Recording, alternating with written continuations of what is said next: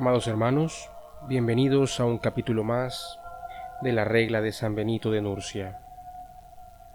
Hoy el capítulo 69, titulado Que nadie se atreva a defender a otro en el monasterio.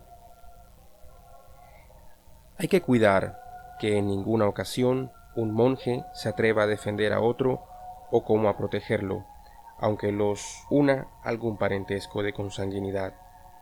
De ningún modo se atrevan los monjes a hacer semejante cosa, porque de ahí puede fácilmente surgir gravísima ocasión de escándalos. Si alguno falta en esto, sea castigado severamente.